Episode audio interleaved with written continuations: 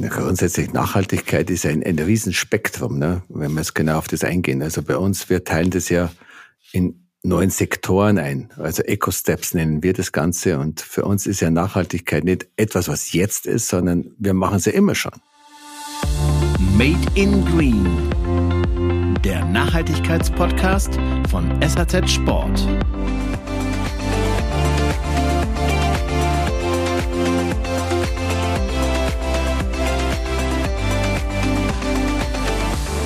Grüß euch und herzlich willkommen zu einer neuen Ausgabe von Made in Green, dem Nachhaltigkeitspodcast von SAZ Sport. In der letzten Episode habe ich mit Jan Kratochwil gesprochen. Er hat uns erzählt von seinen Herausforderungen des Startups Wings. Heute gehen wir ein bisschen mehr Richtung Tradition. Ich spreche mit Lukas Meindl, er ist Geschäftsführer der Firma Meindl und mit seinem Bruder Lars lenkt er in neunter Generation die Geschicke der Firma aus Kirch an Schöring.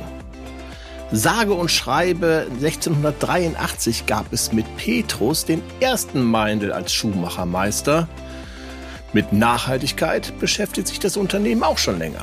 1991 gab es bereits die Gründung eines Umweltausschusses für verantwortungsvolles Handeln bezüglich Produktion und Entsorgung. Da war Meindl dran beteiligt.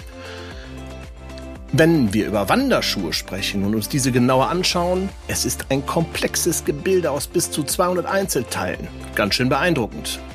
Und wenn man sich mit Lukas über Schuhe, Wanderschuhe und seine Innovationen austauscht, dann klingt es immer wie eine spannende Story. Ich bin Ralf Kerkeling, euer Gastgeber und Host und ich freue mich heute mit Lukas Meindl zu sprechen und heiße dich herzlich willkommen. Hallo, lieber Lukas. Dankeschön. Servus. Wo treffe ich dich gerade an? Na, jetzt bin ich in der Firma. Heute muss ich ja hier sitzen, um mit dir so zu sprechen. Du bist viel unterwegs, oder? Ja, ich bin jetzt seit zwei Tagen in der Woche bin ich unterwegs in unseren Produktionsstätten. Und das sind ja in Europa. Und das sind so mit dem Auto dreieinhalb, vier Stunden zu erreichen. Mhm. Wo liegen die in diese Produktionsstätten, wo du unterwegs bist? Also ehrlich gesagt, am liebsten bin ich zu Hause ja. in unserer Produktion, ja, wo wir immer schon waren und sind. Aber das alleine reicht ja nicht. Und äh, wir haben Werke in Ungarn, Slowenien und Italien. Mhm. Eigene Werke, in denen wir unsere Entwicklung, unsere Produktion machen. Mhm. Du bist viel unterwegs, du bist auch manchmal in Asien unterwegs, da kommen wir aber später noch drauf, weil ähm, ein Teil der Produktion ist da, glaube ich, in Asien, das ist richtig, ne? Ja klar, wir unterscheiden zwei Kategorien. Einmal gibt es natürlich den Bergschuh, den klassischen Lederschuh, der wird in Europa produziert. Und wenn wir dann von Sportschuhen oder besser gesagt Multifunktionsschuhen sprechen, dann müssen wir uns in Asien bewegen und ganz genau gesagt in Vietnam. Ja, aber da können wir später nochmal drauf eingehen, wenn wir ein bisschen genauer in die Produktion reinschauen. Grundsätzlich hast du auch mal gesagt, dass du gerne in der Natur unterwegs bist, auf den Bergen. Ich habe mir gedacht, wenn du da gerne unterwegs bist, so bekommst du da eigentlich auch die Ideen für deine Innovationen? Auf alle Fälle, indem man die Dinge selbst probiert, die man sich ausgedacht hat oder besser gesagt gelernt haben mhm. gehört haben, mhm. Anweisungen oder Informationen von unseren Kunden, von den Anwendern oder in einfachen Gesprächen. Und eines muss ich sagen, ich probiere es am liebsten selbst aus, mhm. um zu wissen, um es zu spüren. Und natürlich alleine entscheide dann nicht, aber habe schon einen gewissen Einfluss. Das heißt, es kommt vor, du wanderst und hast äh, gerade einen aktuellen Schuh an, hast dann eine Idee für eine Weiterentwicklung. Kann man sich das so vorstellen? Oder auch vielleicht für einen Prototypen generell, was noch fehlt oder so? Na gut, es ist schon richtig so. Wir haben einen großen Schatz, sage ich mal, an, an Daten und Informationen. Und der Kern eines Schuhs ist natürlich der Leisten. Mhm. Und ich würde mal sagen, das heißt immer so schön, Schuster bleibt bei deinem Leisten. Eine alleine ist es natürlich nicht. Das ist immer entsprechend des Schuhs abgestimmt. Aber man hat eine sehr, sehr gute Basis. Einerseits der Leisten, die Passform, viel Erfahrung in der Entwicklung, wenn wir von Klimakomfort sprechen. Und natürlich auch was sehr, sehr wichtig ist, ist die Sohle an sich, die Griffigkeit. Und das bauen wir halt immer wieder anders zusammen. Hat einen gewissen Einfluss auch an welche Materialien wir neu bekommen oder wo sich einfach der Weg hin bewegt. Der Anspruch leichter, griffiger, wie auch immer was passiert. Wir unterbrechen für eine kurze Werbepause und einem Save the Date.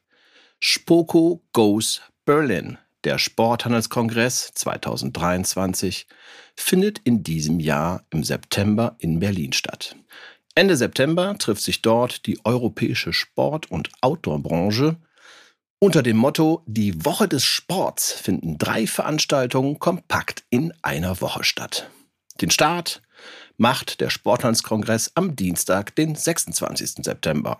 Weiter geht's mit der Jahrestagung des BSI am Mittwoch. Abgerundet wird das Ganze durch den European Outdoor Summit am Donnerstag und Freitag. Wenn ihr auch dabei sein möchtet, dann sichert euch doch ein super Early Bird Ticket, noch erhältlich, bis Ende Februar unter sporthandelskongress.de Tickets. Wir sehen uns in Berlin. Und nun geht's weiter mit dem Interview. Dieses Thema immer leichter ist ja gerade ein Trend bei allen möglichen Schuhen, wenn wir uns nur mal auf die Schuhe konzentrieren. Kann es sein, dass das auch so ein bisschen mit Langlebigkeit auseinanderdriftet? Je leichter ein Schuh wird, wird er vielleicht dann anfälliger? Oder wie sieht das aus der Perspektive eines Wanderschuhherstellers aus? Das ist definitiv so. Das erleben wir wieder jeden Tag, wo die Menschen sagen, okay, Meindl, mit einem schweren Bergschuh war ich 40 Jahre zufrieden. Das hat man natürlich wirklich so. Und jetzt habe ich mir einen so schon leichten gekauft und den habe ich genauso beansprucht und der war nach zwei Jahren kaputt. Da muss ich sagen, ja, das ist leider so. Mehr Nähte, dünnere Materialien, weniger Profil, damit auch leichter. Und das trägt natürlich dazu bei, dass sich der Schuh schneller verschleißt. Das ist einfach so gegeben. Mhm. Okay, ich wollte dich nicht unterbrechen. Du hast noch eine Ergänzung, bitte. Nein, das, das ist der Punkt letztendlich. Ne? Das, das, das ist klar. Und vielleicht kann man da sagen, das stoßt natürlich immer wieder auf Unverständnis, aber das ist so. Eines muss ich aber auch sagen, Pflege hat einen sehr hohen Anspruch natürlich, sage ich mal, am Schuh, kann die Langlebigkeit sehr stark verlängern. Mhm. Und das andere ist, warum ich mich ein bisschen leichter rede, ist vielleicht, weil wir schon, mein Vater letztendlich vor ja, über 30 Jahren die Schuhe schon in Kategorien eingeteilt hat, weil wir auch damals schon diese Situation hatten. Es ist ja nicht nur, das sind ja immer Wellen. Die Wellen kommen immer und gehen. Das heißt also, einmal wollen wir haben einen Anspruch auf sehr leichte Schuhe, dann ist wieder der Trend mehr zu stabilen, klassischen Schuhen. Aber das ist immer ein Kommen und Gehen. Und wir hatten das ja schon, dass man auf leichte Schuhe gesetzt hat und die Schuhe überbeansprucht hat. Das heißt also zum Beispiel mit einem Schuh, der eigentlich für flachere Wanderwege im tieferen Gelände mehr hergestellt worden ist und geeignet ist, dass man damit quasi in raueres Gelände gegangen ist. Ist es sowas in der Art, was du meinst? Genau so ist es letztendlich. Wir teilen die Schuhe in Kategorien ein, von A bis D, das heißt Steigeisenfest oder Wanderschuh. Und entsprechend ist der Schuh konstruiert. Es ist ja wirklich so, als Laie kann man es ja fast nicht unterscheiden. Ne? Man sieht den Schuh, der ist schön und super weich und bequem, aber vielleicht ist er überfordert. Und wenn der Schuh zu viele Nähte hat und wenn er diese Positionen nicht richtig hat, dann ist er einfach nicht geeignet als Kletterschuh oder als, was man heute sehr viel macht, als, ja, ja, schweren Bergschuh zu tragen. Ja, und wenn du Pflege ansprichst, was genau meinst du mit Pflege dann? Also ist es die, die also muss man jeden Wanderschuh dann sofort nach einer Tour äh, behandeln mit Leder, Wachs oder was kann der Kunde beziehungsweise zum Beispiel auch ein Händler einem Kunden raten äh, in der Pflege?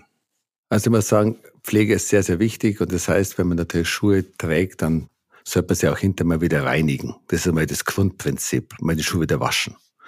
Und was wir, wenn wir vom Waschen sprechen, schadet es oftmals nicht, auch mal innen zu waschen, das Futter zu reinigen, machen die wenigsten. Mal das Fußbett rauszunehmen, das ist schon mal der hygienische Anspruch, würde ich sagen.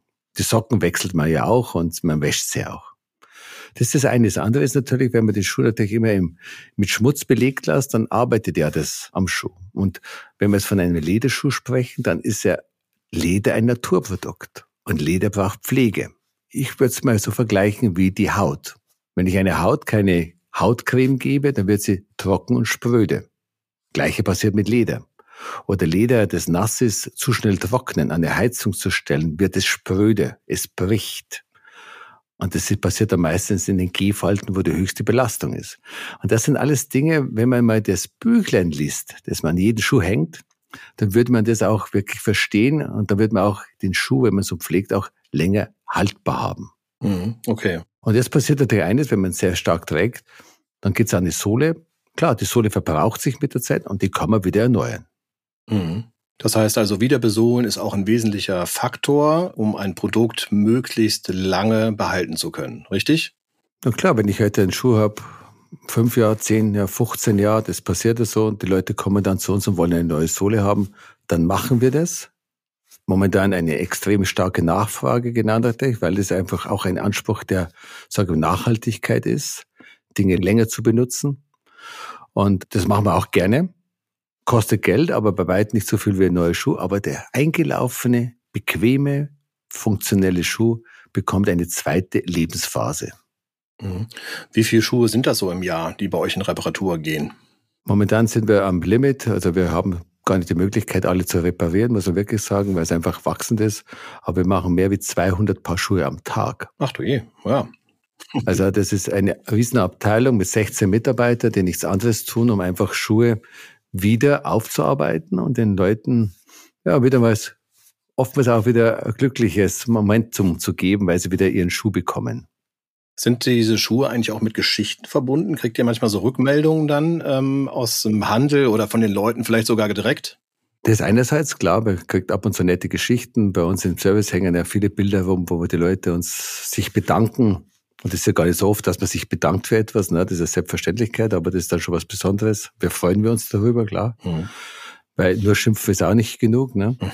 Ja, und dann, dann gehen Leute, die heiraten in den Schuh und schicken uns die Bilder zu. Die Leute haben ein Erlebnis gehabt, ein Fuchs verzieht den Schuh und, äh, und, und äh, Bilder mit, mit unseren Schuhen haben wir natürlich. Das ist einerseits. Auf der anderen Seite auch mal den Dank zu haben, dass wir die Schuhe repariert haben. Die Leute waren sehr zufrieden mit dem, was wir getan haben. Klar. Jetzt ist es so, wenn du sagst, man kann es wieder besohlen, die Materialien, die dann wieder drunter kommen, die haben sich ja im Laufe der Zeit weiterentwickelt, vermutlich. Materialien verändern sich andauernd weiter. Ist es eigentlich dann schädlich für euch, jetzt mal rein wirtschaftlich gedacht, wenn die Schuhe länger halten? Gut, das könnte man vordergründig so glauben. Aber ich muss sagen, wir, wir haben uns immer weiterentwickelt und haben immer schon Schuhe repariert. Vielleicht als Beispiel. Unser Großvater hat er nur von dem gelebt, dass er Schuhe repariert hat. Wir in Kirchenschöring. Wenn einer mal Lust hat, auf die Karte zu schauen, dann findet er mal ganz im Süden Nähe der österreichischen Grenze ein kleines Dorf, das heißt Kirchenschöring, fast nicht zu finden, weil es so klein ist, am Waginger See, um es deutlicher zu sagen. Und das war ja immer wirklich Hinterland. Und der Großvater konnte wirklich seine Familie nur dadurch ernähren, indem er einfach ab und zu mal einen neuen Schuh gebaut hat, aber hauptsächlich rumgefahren ist zu den Landwirten, zu den Bauern und hat dort die Schuhe repariert. Das war sein Einkommen. Also, es ist bei uns immer schon so gewesen. Und erst der Vater hat dann eigentlich diesen Schuster Meindl, siebte Generation damals, in die achte zu einer Marke entwickelt. Also klar, Reparatur aus der Frage gestellt, immer schon unser Thema gewesen und wir sind trotzdem mit dieser ganzen Entwicklung, weil wir reparieren oder vielleicht weil wir reparieren, sind wir dort, wo wir heute sind. Glaubst du denn, dass das Thema Langlebigkeit das zentrale Thema ist, wenn man sich über Nachhaltigkeit unterhält? Grundsätzlich ja, logisch, klar. Der Energieaufwand ist fast immer der gleiche, aber wenn es halt doppelt oder dreimal so lange lebt, dann haben wir halt einfach ein besseres Ergebnis, logischerweise. Ich möchte es aber nicht nur an dieser ganzen Nachhaltigkeit aufhängen. Ich möchte mir sagen, einen Schuh hat man und mit dem erlebt man etwas. Das habe ich gelernt. Mhm. Schuh hat Emotion und ich sage immer zu all unseren Leuten, wenn wir das nicht schaffen, dass wir uns den Schuh Emotion geben, haben wir auch keine Chance in Zukunft. Und ich gehe am Berg mit dem Rucksack, mit dem Schuh, weniger mit der Jacke oder mit dem Unterhemd, aber mit dem Schuh mache ich es. Und das ist auch ein Grund, warum Leute uns die Schuhe wieder einschicken und wieder reparieren lassen. Das, das hängt sehr viel. Und, oder wir hören einfach, können Sie uns bitte das nochmal machen, weil ich hätte ihn gern nochmal. Mhm. Am Ende wird es dann irgendwann ein Schuh für den Garten. Mhm. Was kostet das bei euch, wenn man einen Schuh wieder besohlen lässt? Je nachdem, was man zu tun hat, Gummigürtel, Laufsohle und so weiter, zwischen 90 und 130 Euro. Mhm. Okay. Wir arbeiten aber immer mit dem Ziel über den Fachhandel. Der Fachhandel ist unser Partner und wir wollen auch die Schuhe über den Fachhandel bekommen. Mhm. Das heißt also, der Fachhandel nimmt die Schuhe an. Das sind zertifizierte Händler, mit denen ihr zusammenarbeitet, quasi, schätze ich mal. Und dann kommen die zu euch. Was ist, wie ist so dieser, dieser Ablauf dann? Also was muss man einrechnen? Wann kommen die Schuhe wieder zurück? Also Momentan, wenn ich auf das jetzt angesprochen werde, muss ich sagen, es dauert mindestens zehn Wochen, bis der Schuh bei uns bearbeitet ist. Das ist eine sehr lange Zeit, weil wir einfach im Rückstand sind. war ja auch erst Weihnachten und eine lange Urlaubszeit, muss man auch sagen. Aber im Endeffekt ist es so, man gibt den Schuh beim Fachhändler ab, der schickt ihn zu uns ein, wir bearbeiten den und schicken dann auch zum Fachhändler wieder zurück. Mhm. Okay. Generell ist es aber dann so, also ihr habt diese Reparaturwerkstatt, da ist der Service. Was habt ihr noch für Serviceangebote, die auch zu diesem Thema gehören? Ja, grundsätzlich Nachhaltigkeit ist ein, ein Riesenspektrum, ne? Mhm. wenn wir jetzt genau auf das eingehen. Also bei uns, wir teilen das ja in neuen Sektoren ein. Also Eco-Steps nennen wir das Ganze. Und für uns ist ja Nachhaltigkeit nicht etwas, was jetzt ist, sondern wir machen es ja immer schon. Und wir haben uns immer in diesem Punkt weiterentwickelt, sage ich mal. Und das ist ja auch unser Anspruch. Und äh, zur Nachhaltigkeit natürlich, wir sind ja auch Hersteller, wir produzieren, hat natürlich eine ganz andere Komplexität, wie wenn ich jetzt nur Handel betreiben würde. Und deshalb ist es sehr umfassend für uns. Und ich möchte mal vielleicht anders gesagt, ein Handwerker war immer schon sparsam.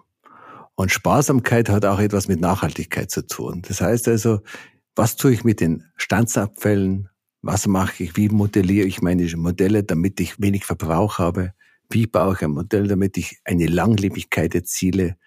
Mache ich die Sohle eine Millimeter dicker, um es sie länger zu haben? All diese Ideen fließen ein und bilden dann letztendlich einen Schuh, der das dann erfüllen soll, was man sich so vorstellt. Es ist ja auch ein großes Thema, wie wir produzieren. Das heißt also, wo kaufen wir die Materialien? Welche langen Wege machen die Materialien? Sind wir regional? Sind wir überregional? Ein wichtiger Punkt für uns. Oder auch das Thema, was machen wir dann mit diesen Standsabfällen? Können wir die wieder recyceln? Man nennt es ja heute Upcycling. Das tun wir auch natürlich bei Gummi oder Leder immer schon gewesen, man macht sehr vieles im Stillen bisher, weil man immer sparsam war. Heute tragen wir das nach außen und reden von Nachhaltigkeit. Das ist, glaube ich, ein ganz großer Unterschied zwischen dem, was man früher getan hat und heute einfach sagt, was man tut. Mhm. Ja, ich glaube, das ist auch ein wesentlicher Punkt, äh, wenn ich das kurz erwähnen darf, dass man halt drüber spricht und auch über den Status quo, was ist gerade möglich, was ist auch nicht möglich. Vielleicht ist sogar noch wichtiger, über die Dinge zu sprechen, die gar nicht möglich sind, um ein Verständnis dafür zu schaffen, auch warum es nicht möglich ist. Oder? Kannst du das so unterstreichen vielleicht? Oder ergänzen, kritisieren? ich, ich würde es so sagen, was immer im Vordergrund stehen muss, ist die Funktion des Produktes. Das steht über allem. Denn wir haben ein Produkt, auf das muss man sich verlassen können. Das ist ganz wichtig. Das heißt also, ein Schuh muss wasserdicht sein, wenn er wasserdicht sein muss, in Form von, dass wir es versprochen haben. Wir brauchen eine Langlebigkeit, also müssen wir auf gewisse Materialien einfach nicht verzichten. Das ist mal das, das für mich ganz ein wichtiger Punkt. Wie gesagt, das steht über allem. Und dann da unten gibt es ja noch sehr, sehr viele Möglichkeiten. Ich finde ja diese Entwicklung sehr spannend und ich finde sie auch gut, weil wir damit alle natürlich viel stärker angeregt sind, noch weiter zu denken und weiter zu wirken. Du hast es ja am Anfang gesagt. Über 200 Materialien, möchte man sagen, auch dann damit 200 Lieferanten, die auf einem Schuh sich vereinen. Extrem komplex. Und interessant ist ja auch, dass wir so viele verschiedene Materialtypen vereinen. Leder, Kunststoffe, Gummi. Und wenn man nur allein ein Gummi nimmt, wie international ein Gummi vom Aufbau der Rohstoffe ist. Wo kommt der Naturkautschuk her? Und welche Chemikalien brauche ich da und dort? Oder das Leder.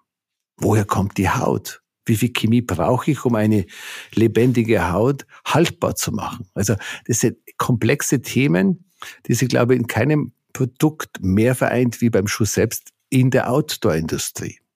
Aber wie gesagt, ich finde das gut und wir haben mit dieser Bewegung extrem viel verändert. Ein kleines Beispiel. Wir produzieren und heute bewegen wir uns sehr stark weg vom Lösungsmittel. Wir haben es geschafft, wahrscheinlich als erster so extrem auch bei Bergschuhen auf Lösungsmittel zu verzichten. Wir sind weit über 60 Prozent heute weg vom Lösungsmittel. Und nur weil wir einfach uns weiterentwickelt haben, den Anspruch haben und ehrlich gesagt, oftmals tut es ja weh, wenn man immer diese ganz hohen Ansprüche erfüllen muss, aber es ist der einzige Weg, um weiterzukommen. Auch Energie, die Kosten der Energie heute. Schaffen wir eines, dass wir darüber nachdenken, wie kann ich Energie sparen? der einzige Weg, um sorgsamer umgehen zu wollen, müssen. Ne? Mhm.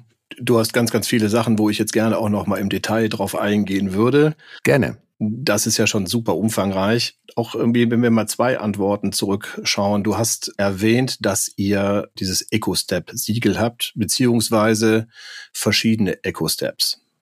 Kannst du das ein bisschen erklären, nach was ihr das unterteilt? Ihr habt zum Beispiel auch Mindel Identity, um mit dem vielleicht mal anzufangen. Was heißt das? Wer bekommt dieses Siegel? Und was bedeutet es für das Produkt? Ja klar, kann gerne auf etwas eingehen. Mhm. Wir haben leider nicht so viel Zeit und müssen uns ein bisschen knapp halten auf das Ganze ja. natürlich. Ja. Und klar, bei uns heißt es ja grundsätzlich, wir haben Eco-Steps, klar. Das heißt also neun Segmente, in denen teilen wir das ein.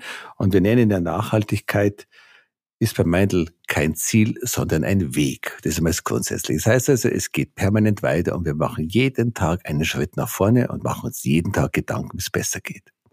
Zurück zum Identity. Das ist eine Geschichte, die einfach mal entstand aus einer Biertischlaune, würde man so sagen, wo die Frage aufkommt, na, machen wir jetzt halt ein Bioleder? Wo ich dann zum Heinen gesagt habe, das habe ich mit der Gerberei Heinen entwickelt, da gesagt, na Heinen, also bei so viel Chemie, die wir ins Leder setzen, können wir vom Bio nicht reden, habe ich gesagt. Aber wir können was anderes entwickeln. Vielleicht schaffen wir es, den Leuten zu sagen, woher das Leder stammt identifizieren wir doch, woher es kommt. Und dann hat sich eine nette, wirklich interessante Geschichte entwickelt. Und wir müssen mal sagen, das ist weit vor zehn Jahren gewesen. Und nicht heute, weil Nachhaltigkeit ein großes Thema ist. Das war lang vorher schon für uns ein Thema. Und dann sind wir bei uns in die Nähe zum Schlachthof gegangen, der liefert ja die Haut letztendlich, und haben festgestellt, dass wir in unserer Region, Kirch an Schöring, extrem viel Biobauern haben. Dort, wo das Tier eigentlich ein sehr gutes Leben hat, wir eine sehr hochwertige Produktpalette haben an verschiedenen Qualitäten des Leders. Und dort haben wir uns mit denen vereint und haben eigentlich mit einem Handschlag, da gibt es wirklich noch den Handschlag, vereinbart, dass wir alle Leder bekommen, die einfach aus dieser Bio-Rinderzucht kommt, Haltung kommt. Die verarbeiten wir beim Heinen zu Ledern für unsere Linie Identity. Sehr komplex, aber extrem spannend. Limitiert weil es eine gewisse Anzahl gibt. Also man ist sehr sorgsam mit dem Ganzen und am Ende heute so nachgefragt, dass wir weitaus nicht die Menge schaffen, die wir arbeiten sollten. Schönes Thema mit extrem viel Emotion.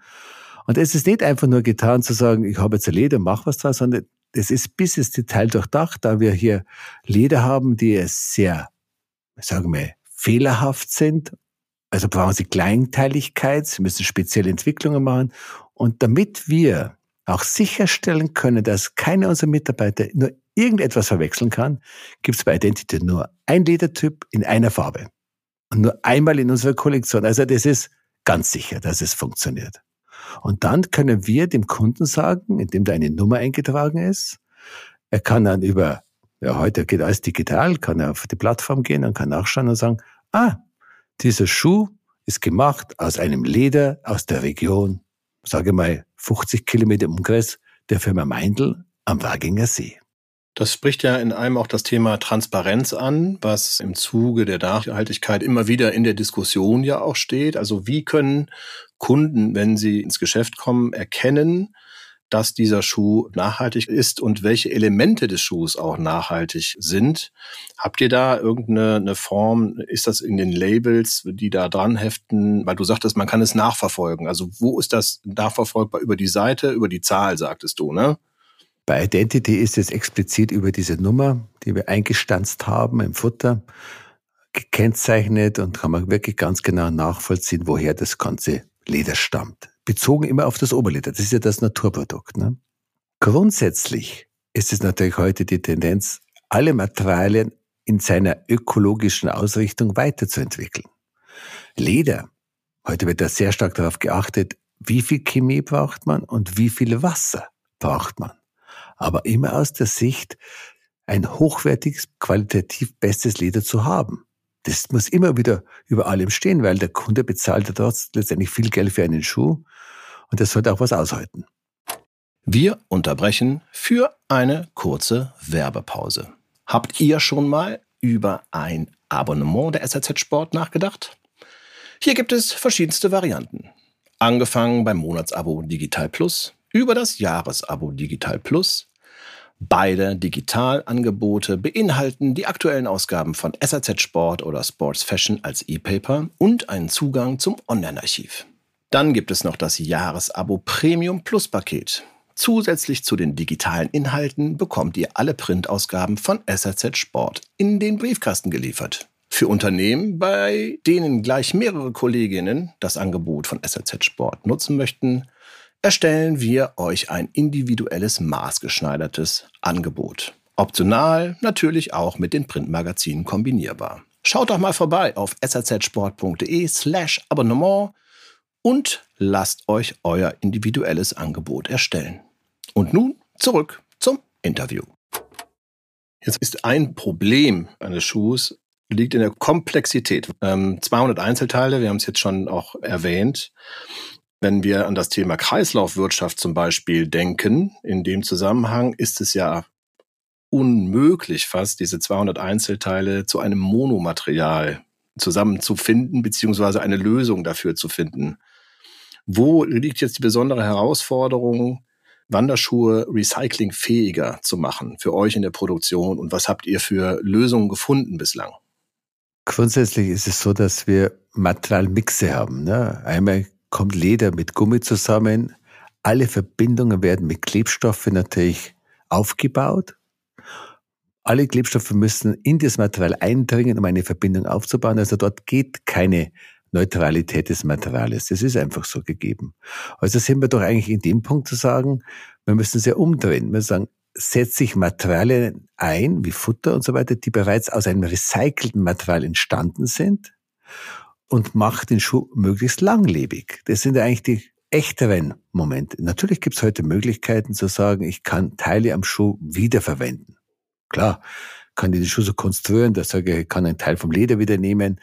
Aber grundsätzlich möglich, aber sinnvoll möchte ich mit einem Fragezeichen versehen.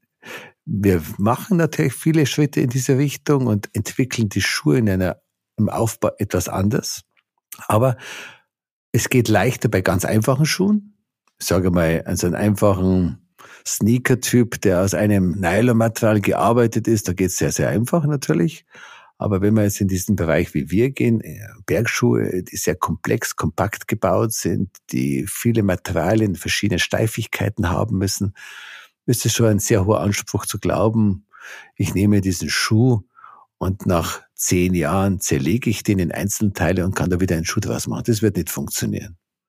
Ich glaube, da ist es weiter sinnvoller, ihn als Gartenschuh zu verwenden oder als Schlechtwetterschuh für gewisse Dinge, aber nicht mehr als Bergschuh.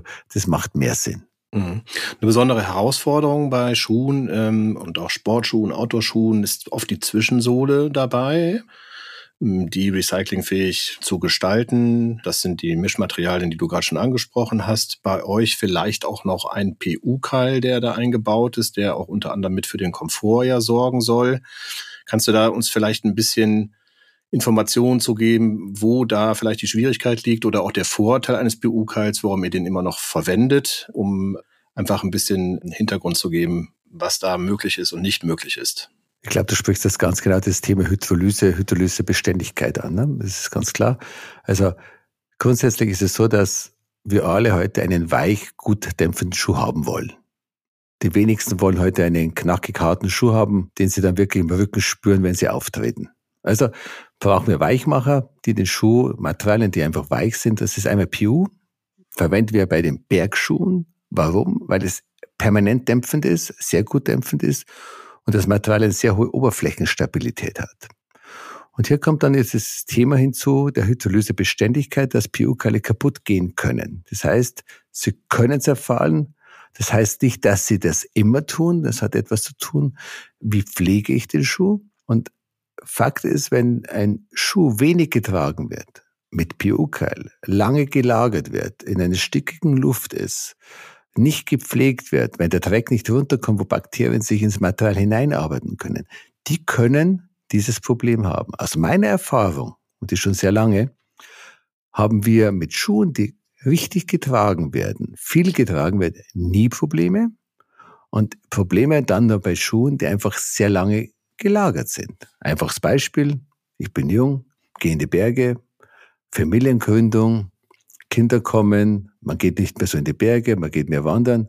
Und plötzlich ist die Zeit vorbei und ich nehme meine Bergschuhe wieder in die Hand und sage, jetzt kann ich wieder in den Berg gehen, weil die Kinder mitgehen können. Und dann war der Schuh fünf Jahre im Keller gelegen. Dann kann es passieren. Und dann ist die Wahrscheinlichkeit groß, dass es passiert. Und deshalb sagen wir auch, bei jedem unserer Schuhe hängt es mit dran, kontrolliert die Schuhe. Es kann sein, muss nicht sein. Das ist einfach ein Sicherheitsaspekt. Die Alternative, das muss ich auch gleich mit sagen, ist ja ein EVA-Keil. Das ist so dieses, der Laufschuhkeil. Wir wissen alle, wenn ich einen Laufschuh mehr kaufe, der ist er gut fürs Training plus einen Marathon. Dann ist er hart und nicht mehr dämpfend. Das weiß jeder. Dann kauft man sich einen neuen Schuh. Warum? Weil das EVA einfach aushärtet mit der Zeit, zwar nicht zerfällt, aber keine Dämpfungseigenschaften mehr in der Form hat, wie wir ihn gekauft haben. Das ist der Nachteil dieses Materials und die Oberfläche ist einfach weich, verkratzt und führt auch wieder bei uns dann, wenn es so ist, zu Reklamationen, weil die Leute sagen, oh, jetzt habe ich einen Schuh gekauft, jetzt bin ich einmal in den Berg gegangen, bin am Fels entlang geschrammt und ich sehe das schon. Das darf halt doch nicht sein bei solchen Schuhen. Klar. Also, wo ist die Abwägung? Auf den Punkt gebracht, wenn der Schuh richtig gepflegt ist, wenn er getragen wird, so wie es verdient hat, der Schuh, dann wird er das auch aushalten. Mhm. Eine ähm, weitere Information, die du eben uns gegeben hast, ein Thema angeschnitten hast, ist das Thema erneuerbare Energien im Produktionsaufwand. So, was habt ihr bereits initiiert in Kirch an Schöring und worauf achtet ihr bei euren Produktionsorten? Vielleicht, was gibt es für Möglichkeiten in den anderen europäischen Ländern erstmal?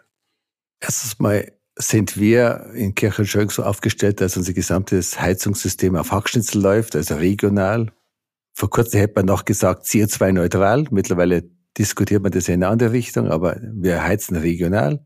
Da sind wir sehr froh drum, weil wir auch den Landwirten in der Region Arbeit geben oder die das Material abkaufen können, ist sehr viel. Das andere ist natürlich Photovoltaikanlagen, haben wir natürlich genauso auf dem Dach montiert. Müssen sie ja heute machen mit diesen hohen Energiekosten. Also jeder ist dafür angehalten, es zu tun. Dann haben wir natürlich letztendlich Strom. Der Strom kommt immer noch aus der Steckdose, letztendlich ohne dem geht es ja nicht. Wir haben ja nicht die Möglichkeit, wir beginnen ja um 6 Uhr morgens zu arbeiten, abends bis 16 Uhr, sage ich mal, in dieser Zeit scheint meistens im Sommer die Sonne, da können wir, so wie ausgerichtet sind, 50, 60 Prozent der Energie selbst erzeugen, bei schönem Wetter. Aber wir arbeiten auch in einer Zeit, wo es einfach nicht so ist und da brauchen wir einfach diese ganz normale Energie aus der Steckdose. Das heißt, ihr habt so einen Energiemix gewählt. Ja, das ist ein sehr neutraler Mix, sage ich mal, das Maximum, was man in der heutigen Technik machen kann. In unseren anderen Werken arbeiten wir mit Heizung auf Gas. Letztendlich sind wir auch da gut aufgestellt, letztendlich. Gerade in Slowenien unten oder Ungarn sind wir auf Gas umgestellt. Und in Italien haben wir zum Glück das Problem mit dem Heizen nicht ganz so. Jetzt ist es so, dass äh, du hast auch das gerade angesprochen, CO2-neutral.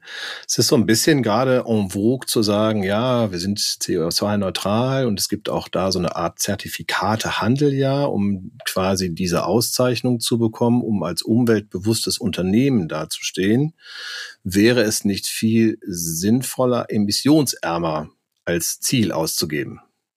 Ja, das ist gut so. Ich habe mich damals mit Bauminvest auseinandergesetzt. Wir haben damals, ich als, als Firma Meindl auch als Gründungsmitglied 2007, wo dann in Costa Rica begonnen wurde, diese stillgelegten Flächen aufzuforsten oder eine Wirtschaftlichkeit, auch soziale Aspekte einzubringen, die Leute Arbeit zu geben. Da waren wir genauso mit dabei.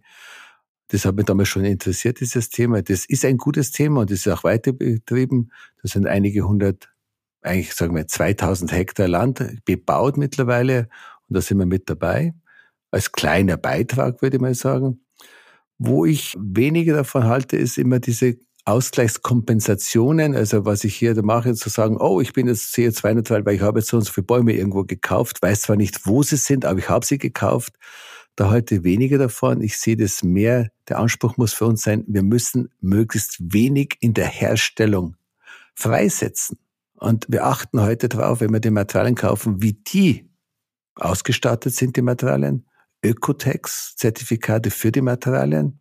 Und ich habe gerade heute ein Gespräch bei uns im Haus gehabt, genau über dieses Thema. Und ich bin überrascht, wie stark wir schon ausgestellt sind. Wir haben, sage ich mal, bei vielen unserer Modelle 80 Prozent der Materialien definitiv mit Ökotex ausgestattet. Aber natürlich ein ganz ein komplexes Thema ist die Sohle wo wir noch sehr viel nacharbeiten müssen. Aber da sind wir fest dabei, auch hier weiterzukommen.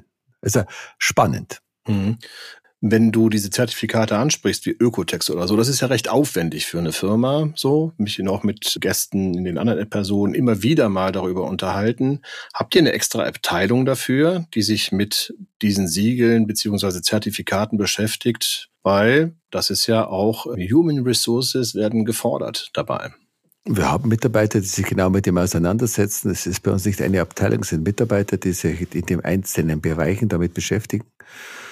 Ein wichtiger Bestandteil ist zum Beispiel zertifiziertes Unternehmen 9001 ISO. Wir sind auch in Slowenien 14001 zertifiziert, also auch das Öko-Audit schon lange, war uns wichtig. Und man muss jedes Jahr besser werden. Man hat ja den Zwang dazu, sich weiterzuentwickeln. Und das ist auch genau der Anspruch, den wir haben. Das ist der eine Anspruch für sich selbst. Und jetzt natürlich auf die Lieferanten zuzugehen, auch diese Dinge bei sich selbst umzusetzen. Und wir haben möchte mal sagen, wir haben ja eigentlich immer die gleichen Lieferanten. Fast langweilig, kann man ja sagen, ne? immer die gleichen. Aber das schwört zusammen und schweißt zusammen und bringt natürlich auch Bewegung zusammen. Und äh, die Branche ist ja gar nicht so groß. Und wenn alle das Gleiche wollen, und das ist ja der Trend momentan, alle haben die gleichen Interessen, dann bewegt sich sehr, sehr viel. Und äh, ich bin überzeugt, wenn wir noch mal einen Sprung nach vorne machen, die nächsten zwei Jahre, macht es nochmal einen Quantensprung nach vorne, weil wir einen sehr, sehr guten Anspruch mittlerweile gesetzt haben und der wird da weitergehen. Glaubst du denn, dass der Austausch dazu wichtig ist unter den Firmen oder betreibst du Austausch mit anderen Firmen, nicht nur mit deinen Zulieferern oder euren Zulieferern, sondern auch mit quasi Konkurrenten aus der Branche? Ich glaube, in diesem Punkt sind wir nicht Konkurrenten, da sind wir Leidensgenossen, könnte man fast sagen. Mhm. Ne? Klar, wir haben das gleiche Problem, weil unsere Branche an sich ja klein ist und wenn man gegen diese Chemiegiganten dann anspricht und sagt, wir hätten gern das und das, dann, dann kann man es ja nur machen, wenn wir mehr das gleiche Ziel haben. Ich spreche mal bei Pflegemitteln oder bei Klebstoffen oder bei anderen Dingen. Aber mittlerweile, das haben wir schon längst hinter uns, würde ich sagen. Wir sind in, das, das ist alles schon passiert. Wir sind heute auf PFC-freien Produkten. Das ist ein großes Schlagwort neben CO2-Neutralität. Letztendlich, da ist man sehr, sehr weit.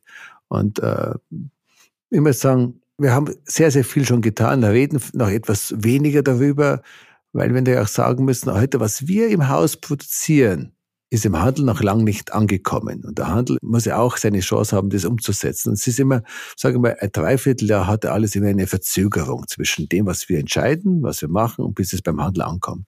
Wie könnt ihr dem Handel helfen, diese Sachen zu verstehen, richtig, und dann zu verkaufen? Vor zwei Jahren hat der Handel noch sehr wenig darüber gesprochen oder wollte wenig davon hören, würde ich sagen. Heute sehr, sehr viel. Also der, die Nachfrage ist weitaus größer wie früher. Das ist alles sehr, sehr stark sensibilisiert, was gut ist. Also wir reden sehr viel über das Thema und deshalb gehen wir auch diesen Weg. Darum reden wir immer von einem Weg und nicht, es ist heute schon so, weil es eben nicht abzusehen ist, wo es hinführt, das Ganze. Ne? Aber es wird aber besser, das ist das Schöne. Mhm. Jetzt haben wir das Thema Produktion angeschnitten. Jetzt haben wir das Produkt fertig. Der Schuh kommt in den Handel und es gibt dann das Thema Logistik, Retouren. Alles so Sachen, wo auch wieder CO2 logischerweise entsteht. Was habt ihr hier für Maßnahmen ergreifen können, auch in der Wahl der Logistikpartner, der Distribution, der Verpackung, um auch hier Sachen zu minimieren und schadstoffärmer zu gestalten? Also klar, alle unsere Verpackungseinheiten sind alle mit einem Siegel, dass sie einfach einen sehr hohen Recyclinganteil haben. Das ist, das ist ja normal heute, würde ich sagen. Dann, wenn wir jetzt in die Logistik einsteigen, wie arbeiten wir zwischen unseren Produktionsstätten?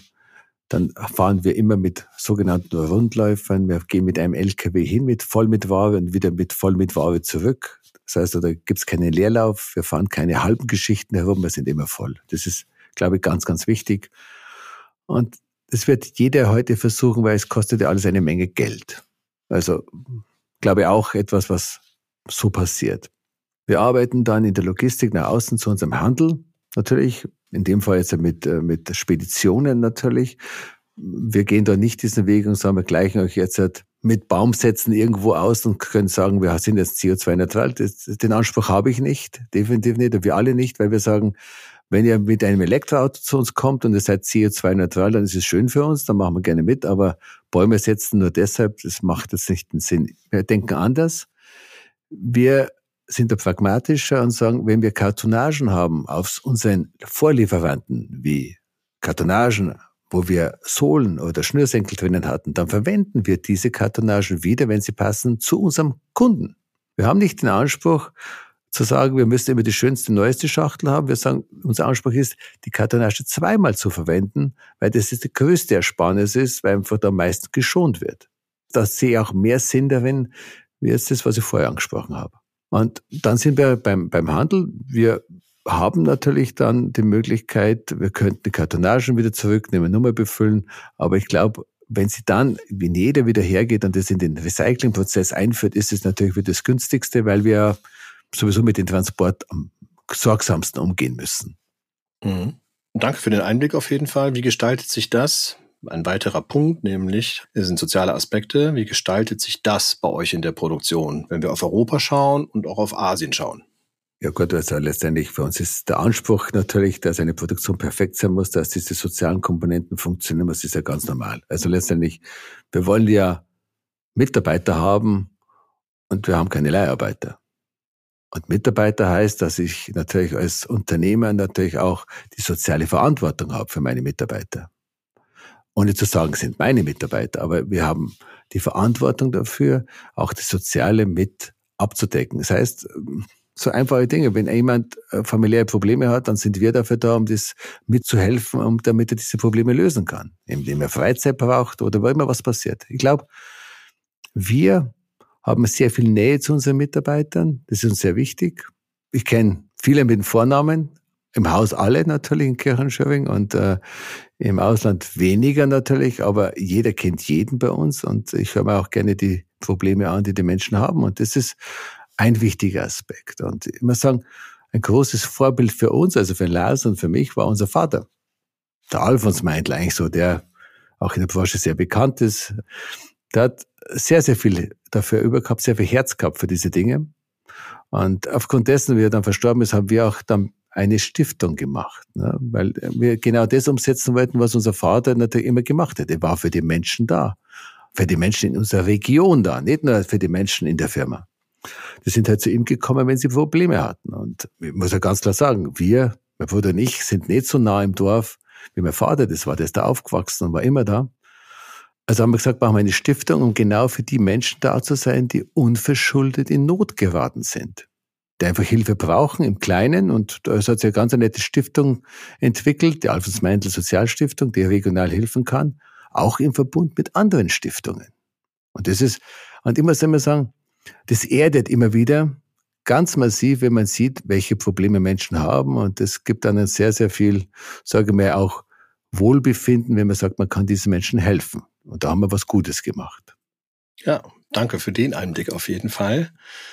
Wir sind schon ganz schön weit fortgeschritten in unserem Podcast. Ich würde dir gerne drei schnelle Fragen stellen und ein bisschen assoziationsmäßig von dir die Antwort bekommen, ein Wort und erklärt bekommen, warum du diese Antwort wählst. Okay? Gerne. Also, du bist gerne in den Bergen unterwegs, du gehst gerne wandern. Übernachtest du dann lieber auf der Hütte oder im Hotel? wenn ich am Berg bin, dann übernachte ich am Berg, weil ich will die Natur spüren natürlich und ich gehe gerne in die Berge und ich muss sagen, es gibt ja nichts Schönes, wie draußen zu sitzen und in die Natur hineinzuhören. Und das tue ich gern. Das ist für mich der Ausgleich. Die Berge sind sehr nah zu uns. Ne? Ich fahre eine halbe Stunde, da bin ich in den Bergen und am Wochenende sehr, sehr oft mit der Familie, aber auch gerne mal alleine. Jetzt in Bayern, mein Eindruck von oben quasi, aus Nordrhein-Westfalen, wo ich sitze, ist, dass jeder, der in Bayern lebt, FC Bayern München Fan ist. Wenn er das nicht ist, dann 1860 Fan. So. Magst du Fußball schauen oder Fußball spielen und was ist dein Lieblingsverein? Also ich schaue gern Fußball, ohne ein richtiger Fußballfan zu sein. Ganz klar. Das ist das Erste. Wir sagen aber in der Gemeinschaft, sage ich mit Freunden zusammen, Fußball zu schauen, ist ja spannend, ist lustig und ein halbe Bier dabei trinken, das macht ja richtig Spaß. Und ich gehe mal ins Stadion, wenn es mit den Kindern ist, sage ich mal, weil es ein Erlebnis ist. Aber die Leidenschaft an sich gilt mehr dem Langlauf, dem Biathlon, dem Winter letztendlich, weil es ja wieder was mit mehr mit Natur zu tun hat und mit draußen zu tun hat und ein bisschen ruhiger ist. Ne? Wenn du dich entscheiden müsstest, Langlauf oder Biathlon, wem bist du da mehr zugetan? Dann den Biathlon natürlich, weil es spannender ist und einfach mehr Emotionen hat. Lukas, ähm, ich danke dir. Wir sind damit quasi am Schluss unserer kleinen Fragerunde angekommen. Danke dir für die Insights zur Firma Meindl. Liebe Leute, Schön, dass ihr wieder zugehört habt und ich freue mich und die Kollegen aus der Redaktion freuen sich auch, wenn ihr uns Kommentare und Anregungen schickt. Dies gerne per Mail an redsport.saz.de oder ihr kontaktiert uns über LinkedIn, SAZ Sport oder mich persönlich, Ralf Kerkeling. Ihr findet mich dort auch auf diesem Portal. Wenn ihr keinen Podcast verpassen wollt, dann aktiviert doch die Glocke an dem Podcast-Portal eurer Wahl. Hinweis an dieser Stelle auch der Podcast des Kollegen Florian Bergner. Der unterhält sich auch mit Leuten aus Handel und Industrie über Themen, die die Branche bewegen. Lukas, nochmal ein Dankeschön an dieser Stelle und ich wünsche dir ein schönes Wochenende. Danke. Und dann hoffe ich, wir sehen uns wahrscheinlich im Sommer auf der Outdoor wieder. Spätestens dann, ja. Danke. Auch dir eine schöne Zeit, ein gutes Wochenende. Ne? Tschüss.